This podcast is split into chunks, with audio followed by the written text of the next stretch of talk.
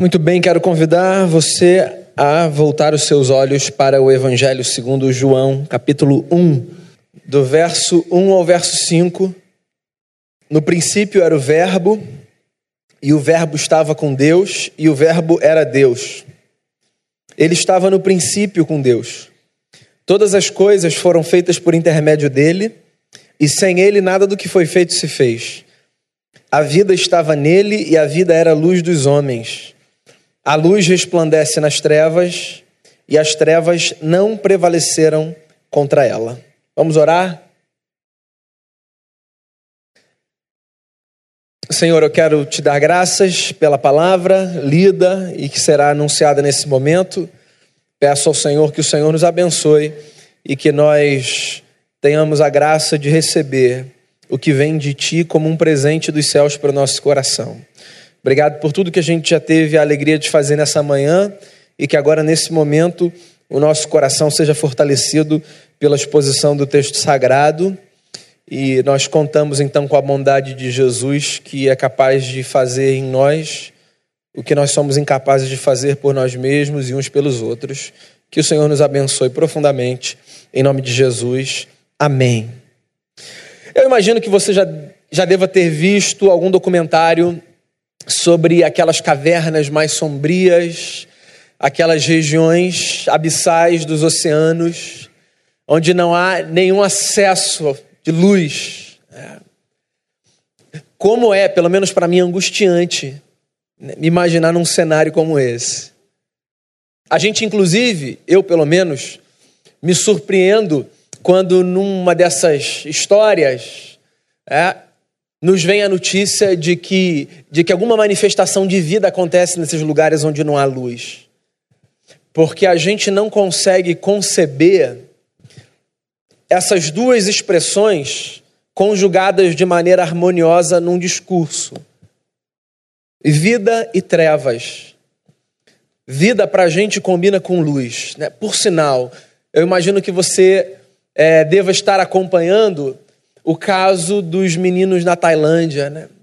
que começaram a ser resgatados hoje, graças ao bom Deus.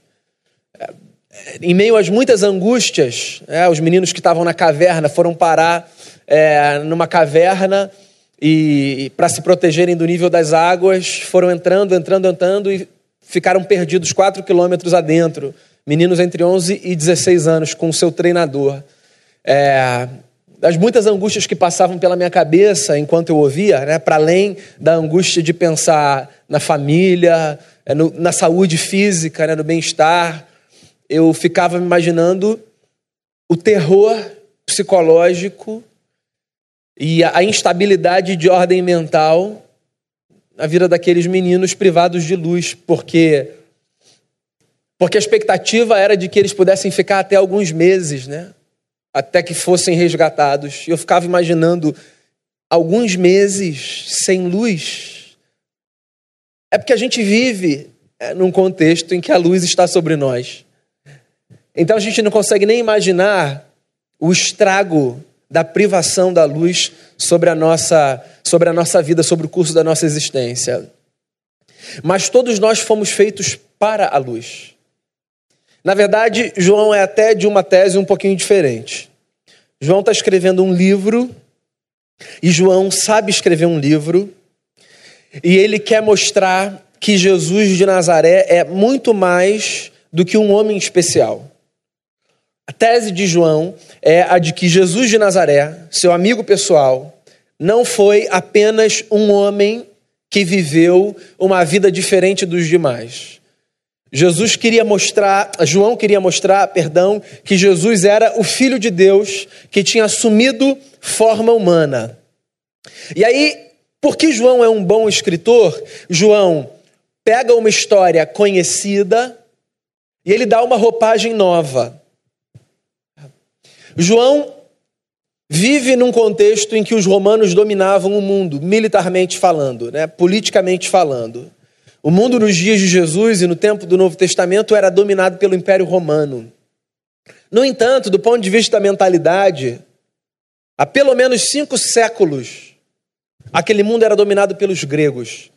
Os gregos foram insuperáveis, e o são até hoje, na maneira de propor leituras da vida, do que é tangível e do que é intangível. Nós, ainda hoje, quando falamos em filosofia e quando fazemos filosofia, falamos e fazemos sobre todas as coisas a partir de categorias de pensamento gregas.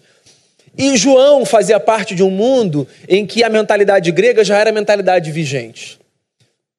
Entre os gregos havia muitas teses acerca da origem do universo. Uma delas era a de que o universo era resultado da força do Logos, a palavra. Cinco séculos antes de Cristo, um filósofo chamado Heráclito, de Éfeso, pela primeira vez tratou o Logos como essa fonte causadora. Um grupo que aparece, pelo menos narrado nas Escrituras do Novo Testamento, o grupo dos estoicos, também acreditava nisso, de que o mundo era ordenado pela palavra. Eu acho essa ideia muito bacana nós temos uma concepção um pouco diferente de origem do mundo. Mas nós também acreditamos muito no poder da palavra para colocar ordem nas coisas, ou não. A palavra, ela é dos instrumentos que nós temos, o instrumento mais poderoso, você pode ter certeza disso. Tanto para colocar ordem, quanto para estabelecer desordem. A palavra que nós usamos arruma as nossas relações ou bagunça as nossas relações. A palavra que nós proferimos constrói ou destrói. Quais são as pessoas mais sábias? Senão aquelas que mais habilidade têm com o uso das palavras, não do ponto de vista retórico, mas do ponto de vista da construção da história. Os gregos tinham razão nesse ponto. Muito do que há, há como resultado do bom uso da palavra. Os judeus acreditavam nisso, né? Quando Moisés escreve a sua versão da origem do universo, ele diz que o universo foi criado pelo poder da palavra de Deus. A comunidade evangélica, ela tem uma habilidade muito peculiar de pegar coisas verdadeiras e profundas e transformá-las em meias verdades superficiais. Com todo respeito, eu faço parte dela, então eu estou falando de dentro. Há não muito tempo, poucas décadas, começou a, a ganhar força um movimento dentro das comunidades evangélicas que falava sobre o cuidado que nós precisávamos ter com as nossas palavras, porque as nossas palavras elas eram muito poderosas. Só que isso foi desenhado de uma maneira meio caricata e superficial.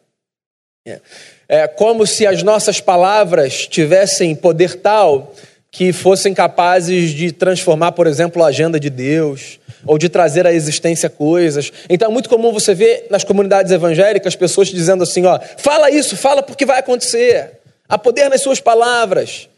Decrete isso, afirme aquilo. Como se essa experiência de poder da palavra fosse essa experiência mágica de convocação de alguma coisa que inexiste à existência real e física.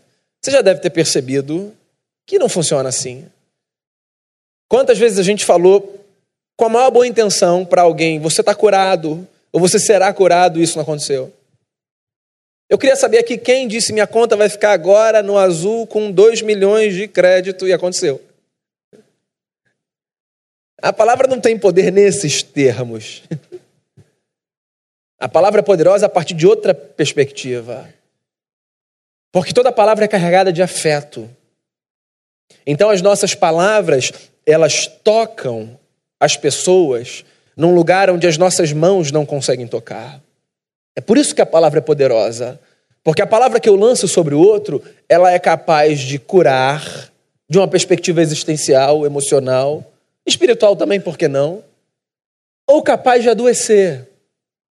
Não porque por detrás de cada conjunto de letras e fonemas que a gente profere existe uma força mágica passeando pelo universo, mas porque nós chamamos as coisas à ordem e à desordem a partir daquilo que nós falamos e de como nós falamos.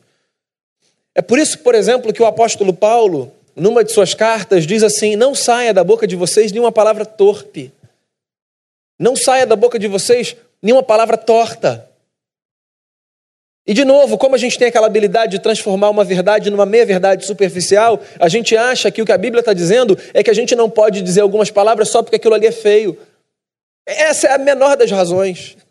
Tem coisa que a gente não vai dizer porque é feio. Mas para além disso, tem coisa que a gente não vai dizer porque destrói. Mesmo que seja bonito. Eu me lembro do Cazuza. Para que usar de tanta educação para destilar terceiras intenções? Porque não é a palavra que eu uso ou deixo de usar, é o contexto no qual ela está inserida, a intenção do coração, com qual objetivo ela sai. No princípio era a palavra. Os gregos acreditavam nisso. E João pega carona nisso. E a palavra estava com Deus. E a palavra era o próprio Deus. E foi por meio da palavra que tudo o que foi feito se fez. A palavra era fonte de vida. E essa vida trouxe luz para todas as pessoas. A luz brilha na escuridão e a escuridão não conseguiu apagá-la. Aqui João dá uma espécie de guinada no seu argumento. Porque se ele começa concordando com o mundo do seu tempo, dizendo sim, eu acredito que a palavra foi essa força poderosa que trouxe à existência todas as coisas, a partir de um determinado momento, ele diz assim: e saibam de uma coisa, a palavra poderosa que trouxe à existência todas as coisas é Jesus de Nazaré, o homem que esteve entre nós e que desde o princípio estava com Deus, chamando à existência tudo o que pode ser visto no universo. Olha só que coisa bacana. João acredita que o Jesus que caminhou com ele, que era seu amigo, era diferente de todos os homens, porque, a despeito de ser um homem da história, a existência de Jesus antecede qualquer outra coisa na história. Porque Jesus era a palavra, a força geradora da vida que estava com Deus desde antes da fundação da história. Jesus não foi apenas, da perspectiva de João, um homem diferente. Jesus não foi apenas, para João, um mestre a ser seguido. Jesus foi o mistério da existência de Deus que antecede tudo que pode ser visto, descrito e contado, e que num determinado momento apareceu encarnado, simbolizado. Vez ou outra eu bato nessa tecla aqui. Caleb, inclusive, mencionou na hora da profissão de fé dos meninos, a primeira conversa que ele teve com o grupo. Talvez uma das conversas mais importantes narradas nos evangelhos. A conversa de Jesus com os seus discípulos, perguntando a eles: o que é que o mundo diz a meu respeito? E o que é que vocês pensam de mim? Daí Pedro responde: Tu és o Cristo, o Filho do Deus vivo. Quem é Jesus para você? Jesus está para além de ser um homem bacana, um mártir da paz, um revolucionário o homem que acreditou na subversão do amor. Tudo isso é belo demais acerca de Jesus, mas existe uma afirmação para além de todas essas, sustentadora de todas essas. Jesus é a força, a palavra que estava com Deus desde o princípio. Tudo que existe, existe pela beleza da presença do Filho que sempre esteve com um pai, mas que um dia resolveu entrar na história para estar com seus irmãos e com as suas irmãs. A palavra estava com ele desde o princípio. João fala mais uma coisa aqui nesse texto. que para mim é a verdade mais bela. A vida estava nele. A vida era a luz dos homens. A luz resplandece nas trevas e as trevas não prevaleceram contra ela. João concorda com os gregos dizendo ele era a palavra, mas ele diz assim: ele era a fonte de luz. A fonte de luz que é sustentadora da vida. João está chamando atenção para o fato de que Jesus, sobre todas as coisas, é aquele que dá a possibilidade de sairmos de uma existência de trevas e de vivermos debaixo da beleza do raio da luz que a todos ilumina. Se Ele é a luz de quem toda a vida procede, então isso significa que quem não é iluminado por Ele permanece numa jornada de trevas. Semana passada a gente conversou sobre isso, né? A má notícia. Nem todas as pessoas que existem existem para a vida. Há pessoas cuja existência é existência para a morte. E não são apenas aquelas pessoas que se propõem para a maldade. Segundo a Bíblia, são todas as pessoas que não passaram ainda pela transformação que é decorrente de um encontro com a luz de Jesus que brilha sobre nós. João está falando para a gente que a única possibilidade de nós que chegamos no mundo em trevas experimentarmos a vida que vem da luz é acreditando que na história, apesar de todos os homens se rebelarem contra o Criador, e consequentemente de todos os homens terem a luz da vida apagada dentro de si, uma luz não se apagou a luz do Cristo, que nunca deixou de iluminar os homens e mulheres que foram por ele criados. Você sabe o que eu acho interessante nesse texto? É que João escreveu esse texto no ano 90 do primeiro século, mais ou menos. No ano 90 do primeiro século já tinha acontecido o que aconteceu no ano 30, mais ou menos a crucificação de Jesus. Eu fico imaginando o povo que caminhou com Jesus enquanto caminhava com Jesus. A alegria no coração, a força. Quando a gente caminha do lado de gente que passa para a gente muita segurança e muita força, a gente fica forte, a gente fica seguro. Eu fico imaginando Pedro, João, Tiago, Felipe, André, Tomé, toda essa gente caminhando com Jesus pelas ruas da Palestina. Enquanto Jesus estava com eles, eu imagino a força deles para dizerem: aqui está a luz que ilumina todos os homens. Olhem para ele. Vejam a verdadeira luz de quem a vida vem. Aí ele é morto. O que significa que a luz desse camarada se apagou. E depois de 60 anos da sua morte, um homem escreve uma carta e diz assim: a luz dele continua a brilhar. Mataram, mas não apagaram a luz. Do que, que o João está falando? Que notícia é essa que João traz aos seus leitores e a mim e a você? A notícia é simples, básica, mas a única notícia capaz de mudar o curso da minha história e da sua história. Se nós desejamos viver um tipo de vida iluminado pela presença do Eterno, então nós precisamos abrir o âmago da nossa existência para que a luz de Jesus comece a brilhar dentro de nós reacendendo na nossa história a chama que um dia a nossa maldade apagou, para que através da nossa vida e do curso da nossa existência, homens e mulheres continuem a acreditar que Jesus é a verdadeira luz que ilumina a todos neste mundo.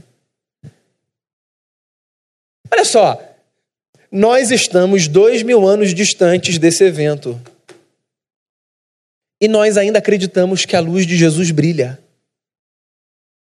Particularmente, eu não acredito que seja apenas porque nós tivemos uma revelação de Deus que apareceu para mim e para você num sonho, dizendo: acredite, a luz de Jesus ainda brilha.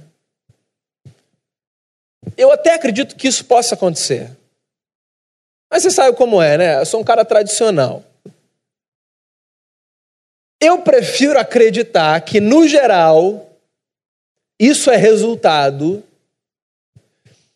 de uma experiência pela qual nós temos passado, que é a experiência de vermos na história de pessoas que viram na história de pessoas, que viram na história de pessoas, que viram na história de pessoas, a luz de Jesus brilhando intensamente no meio das trevas.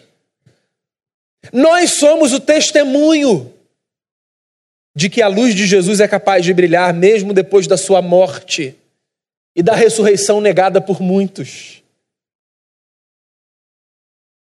Você já deve ter tido conversas do tipo: mas você acredita mesmo que Jesus ressuscitou? Você acredita nesse negócio? E aí você diz: Eu acredito, eu acredito. Acredito no testemunho. Acredito no que foi dito. Acredito no que foi passado. Acredito porque alguma coisa dentro de mim me faz acreditar que esse negócio é verdade. Eu acredito por todas essas coisas. Mas por uma outra também. Não é possível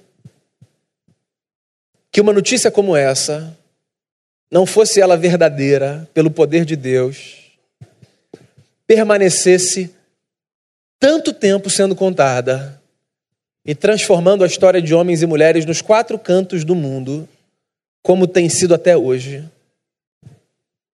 Você sabe por que eu acredito? Porque um dia eu ouvi do meu pai e da minha mãe que ouviram do seu pai e da sua mãe, que ouviram do seu pai e da sua mãe, ou de um amigo, ou de um vizinho, que tiveram a graça de dizer: é verdade, o mundo é mal, né?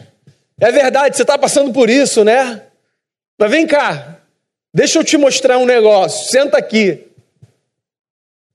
E aí eu abriu a boca, ou contou a história, ou cantou uma música, ou leu um texto, ou fez uma oração e presenciou o milagre da irradiação de luz num ambiente de profundas trevas. E essa é a experiência que homens e mulheres há dois mil anos têm tido com a presença iluminadora de Jesus. Nós somos uma comunidade movida em alguma medida por uma utopia. A utopia de que nós vamos mudar o mundo. E por mais que eu reconheça ser essa uma utopia, eu preciso acreditar nela todos os dias.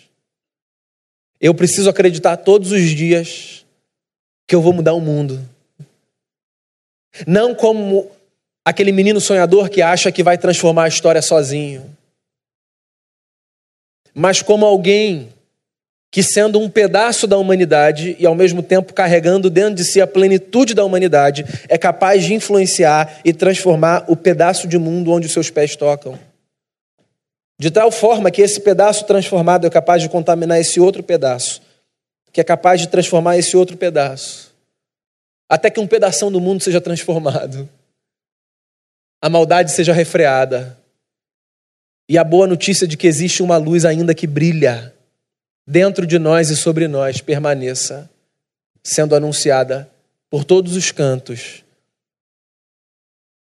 Existe uma luz que brilha. Desde o início da história, tem brilhado sobre nós. Desde que ouvimos a mensagem, pode brilhar dentro de nós. Jesus é a luz que precisa brilhar dentro de mim e de você. e através de mim e de você. Para que num mundo de pessoas que vivem em cavernas existenciais, a experiência do milagre da transformação aconteça. O povo que andava em trevas viu grande luz. A luz de quem a vida vem. A luz que ilumina todo homem. Ninguém precisa mais andar no escuro. Jesus é a luz que permanece acesa. A única luz capaz de chamar a vida para florescer dentro da gente. Essa é a nossa segunda conversa sobre avivamento. Eu não vou pular da cambalhota nem voar. Eu só quero falar. Dar a você a notícia de que o fogo divino pode queimar dentro de você. Não para te destruir, mas para destruir dentro de você tudo que precisa ser destruído. Para fazer manter acesa dentro de você a chama da fé, do amor e da esperança. Para fazer você continuar a acreditar que vale a pena caminhar a partir desse ideal. Que as circunstâncias não dizem muito sobre quem Jesus é, Jesus é quem nos diz como as circunstâncias devem ser. E que para cada novo dia da nossa existência, existe a possibilidade de nós acordarmos e experimentarmos vida numa medida cada vez maior. O meu convite a você, nessa manhã, é abra o seu coração para que a luz de Cristo ilumine a sua história. Seja essa a primeira vez que você vai fazer isso, ou a centésima segunda, abra o seu coração para que Cristo ilumine a sua história. Ele é a luz que estava com Deus desde o princípio, que não apenas nos ilumina de cima, mas que faz brilhar pelo lado de dentro os raios que extirpam, eliminam todo sinal de trevas que pode haver dentro de nós. Essa é a minha oração, por mim e por você nessa manhã. Que Cristo nos avive do jeito maduro que avivamento deve ser. Que vida floresça no curso da nossa existência. E que quem tiver a graça de conviver com a gente, ouça da gente o que um dia a gente ouviu de alguém. Jesus é a verdadeira luz que ilumina a todos os homens. Vamos orar? Queria que você orasse por alguém nesse momento. Queria que a gente fechasse essa mensagem assim, orando por alguém que precisa ser iluminado pela presença de Jesus. Faça isso. Quem Deus trouxer ao seu coração, não apenas alguém que não conhece a Cristo ainda, mas talvez alguém que na caminhada com Cristo tenha fechado os seus olhos para perceber algumas coisas por causa da dureza da vida, das circunstâncias. Ore por alguém, pela fé, para que Deus dê força, para que no meio das circunstâncias a gente não deixe de ver a bondade de Jesus. Seja nesse momento esse pedaço de luz na terra que vai iluminar a história de alguém que literalmente está do seu lado, ou que, mesmo distante, pode ser alcançado pela mesma graça e pelo mesmo amor que todos os dias tem alcançado a nossa vida. Seja esse um tempo de oração.